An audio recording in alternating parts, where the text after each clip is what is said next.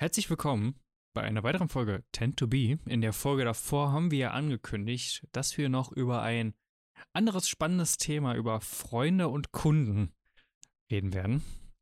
Und zwar möchte ich heute mal ein Konzept vorstellen, auf das ich vor kurzem gestoßen bin und was in meinem Kopf tatsächlich über das Thema Kundenstadien, Kundengewinnung mich anders hat nachdenken lassen, gerade auch im Marketing-Kontext. Das Konzept ist, äh, ich glaube, von Seth Godin, zumindest im gewissen Punkt, plus dass ich noch ein Stadium dazugefügt habe. Das erste Stadium ist, wenn der Kunde zu dir kommt, ist er unbekannt, ist ein Unbekannter. Du bist für ihn ein Fremder. Der kennt dich nicht, der weiß nicht, wer du bist und fängt gerade an, so ein bisschen über dich kennenzulernen. Das nächste Stadium, was dann kommt, ist Freunde. Friends genannt. Sprich, er kennt dich jetzt ein bisschen, er merkt, du gibst ihm Mehrwert, er findet dich sympathisch, er denkt sich, ja, das ist ein cooler Typ, mit dem kann man sich unterhalten. Und jetzt kommt er zu dir als Freund und braucht deine Hilfe. Als Freund.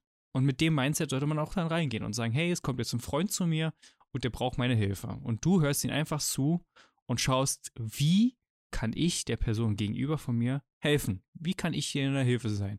Und im Optimalfall ist es natürlich dein Produkt, deine Dienstleistung, dein Service, den du anbietest, der zu Hilfe sein kann. Das stellt sich aber erst im Laufe des Gesprächs heraus. Und sollte es jetzt so sein, dass du helfen kannst mit deinem Service, deiner Dienstleistung, dann wird die Person zu deinem Kunden. Dann kauft sie bei dir. Und da hört es auf bei Seth Godin. Und die vierte Stadium ist aber eigentlich das interessanteste und spannendste Stadium. Und zwar, der Kunde wird zum Fan deiner Marke. Und leider Gottes hören ganz, ganz viele Unternehmen immer leider bei Stadium 3 auf. Kunde, Dienstleistung wird gemacht, ein guter Job und dann Tüdelü. Und ja, die vier Stadien der Kundenreise. Max wusste auch nicht, worum es geht und erste Eindrücke, erste Impulse von dir. Also bekannter oder unbekannter Freund, Kunde, Fan. Ähm, das sind ja die Stadien. Ich weiß nicht, ob ich mit meinen Kunden befreundet sein will, im Sinne von Freunde, wie man es im Deutschen ähm, betitelt. Ich vermute mal, dass der gute Mann aus den USA kommt und da der Begriff Friends ab und an ja ein wenig inflationärer benutzt wird. Da wird man ja auch im Taxi begrüßt. Hey, hey my friend, everything fine? Ähm, also ich vermute mal, dass da jemand mit gemeint ist, der dann einfach sehr gut bekannt ist oder bekannt ist und man sich schon mit dem ein paar Mal ausgetauscht hat, weil man sich mit jemandem ein paar Mal ausgetauscht hat, dann wird man in einigen Teilen dieser Welt schon als Freund gesehen. Äh, ist, ist dann aber nicht irgendwie meine Definition von Freund.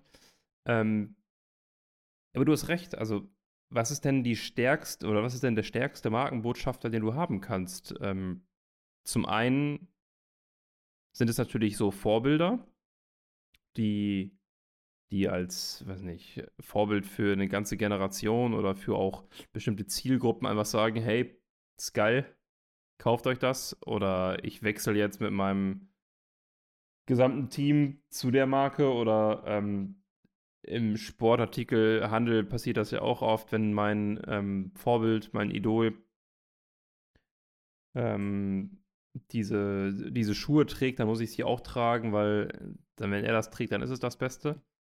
Aber was ja auch sehr, sehr stark ist und vermutlich messen kann man es wahrscheinlich nicht, aber auch ein bisschen stärker, persönliche Empfehlungen. Persönliche Empfehlungen von Menschen, die einfach mit deiner Marke interagiert haben und ihren Freunden davon erzählt haben und gesagt haben, hey, das ist so geil, du brauchst das auch gerade, mach das. Und von wem nehmen wir eine Meinung halt ernst? Von jemandem, den wir bereits kennen oder den wir als Vorbild ansehen. Ja, also es geht auf jeden Fall, so wie du es gesagt hast, viele Leute unterschätzen tatsächlich diesen sogenannten F-Faktor. Family, Friends and Fans. Ich dachte Fuck. Das sind quasi die Leute. Fuck. Der Fuck-Faktor. Nein, ähm, natürlich äh, Family, Friends and Fans. Das sind die besten Markenbotschafter, die man haben kann, neben den ähm, Angestellten, die man halt auch hat. Und ähm, beim Thema Friends, also Stranger und dann Friends, geht es eben nicht darum, ähm, ja, mit deinem Kunden eine Freundschaft zu schließen, sondern eben einfach in dieses Mindset zu gehen, hey, jetzt kommt jemand zu dir und ich stelle mir das halt wirklich immer so ein bisschen vor, als würde jetzt ein Freund zu mir kommen ähm, und der braucht meine Hilfe bei irgendwas. Ich bin gehöre jetzt auch zu den Leuten, die eine sehr, sagen wir mal, ausgewählte Anzahl an Freunden wirklich pflegt. Deswegen ist Freund im deutschen Sinne vielleicht wirklich ein sehr enges Wort. Englisches Friends passt da sehr, sehr gut. Aber häufig werden ja so Leute, die halt zu einem kommen und äh, bereit sind, bei dir zu kaufen und halt sagen, das und das ist mein Problem, ich brauche dafür eine Lösung, die werden ja häufig nicht wirklich so behandelt, sondern eher dann wie ein, wie ein Lied behandelt. Also tatsächlich, hey, äh, Hauptsache Abschluss so. Und äh, das finde ich, find ich ein bisschen schwierig, aber lass uns mal auf, die, auf, die, auf den vierten Punkt mehr Fokus legen. Ähm, und zwar das Thema Fan. Das wird leider Gottes, leider, leider Gottes, viel zu wenig äh, gemacht.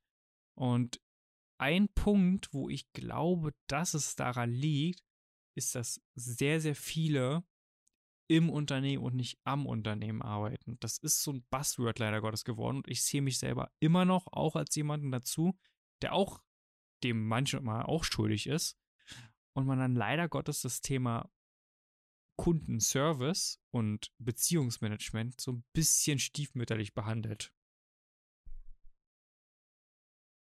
Wie siehst du das? Also oft ist es, das heißt oft, oft, oft ist es schwierig, das zu sagen, aber es gibt so Unternehmen, wo die Neukundengewinnung einen größeren, ähm, größeren Faktor, größere Wichtigkeit hat als die Bestandskundenbetreuung.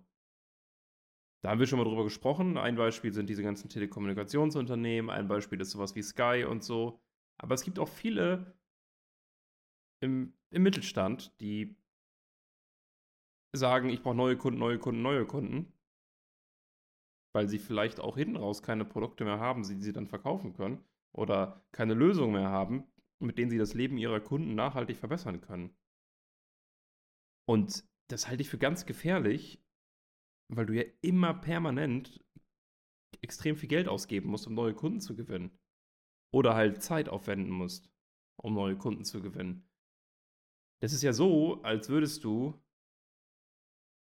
ähm, permanent neue Dates haben mit fremden Menschen und permanent irgendwie in eine neue Beziehung gehen oder, oder in dieses Anfangsstadium der Beziehung und dann sagen, okay, jetzt bin ich raus, wieder neu von vorne. Mag dann teilweise Menschen geben, die das äh, mögen, mag auch ähm, teilweise Situationen geben, in denen man das mal machen kann. Vielleicht jetzt nicht zu sagen, hey, wir fangen an mit einer Beziehung, dann bin ich raus, das wäre vielleicht ein bisschen assi.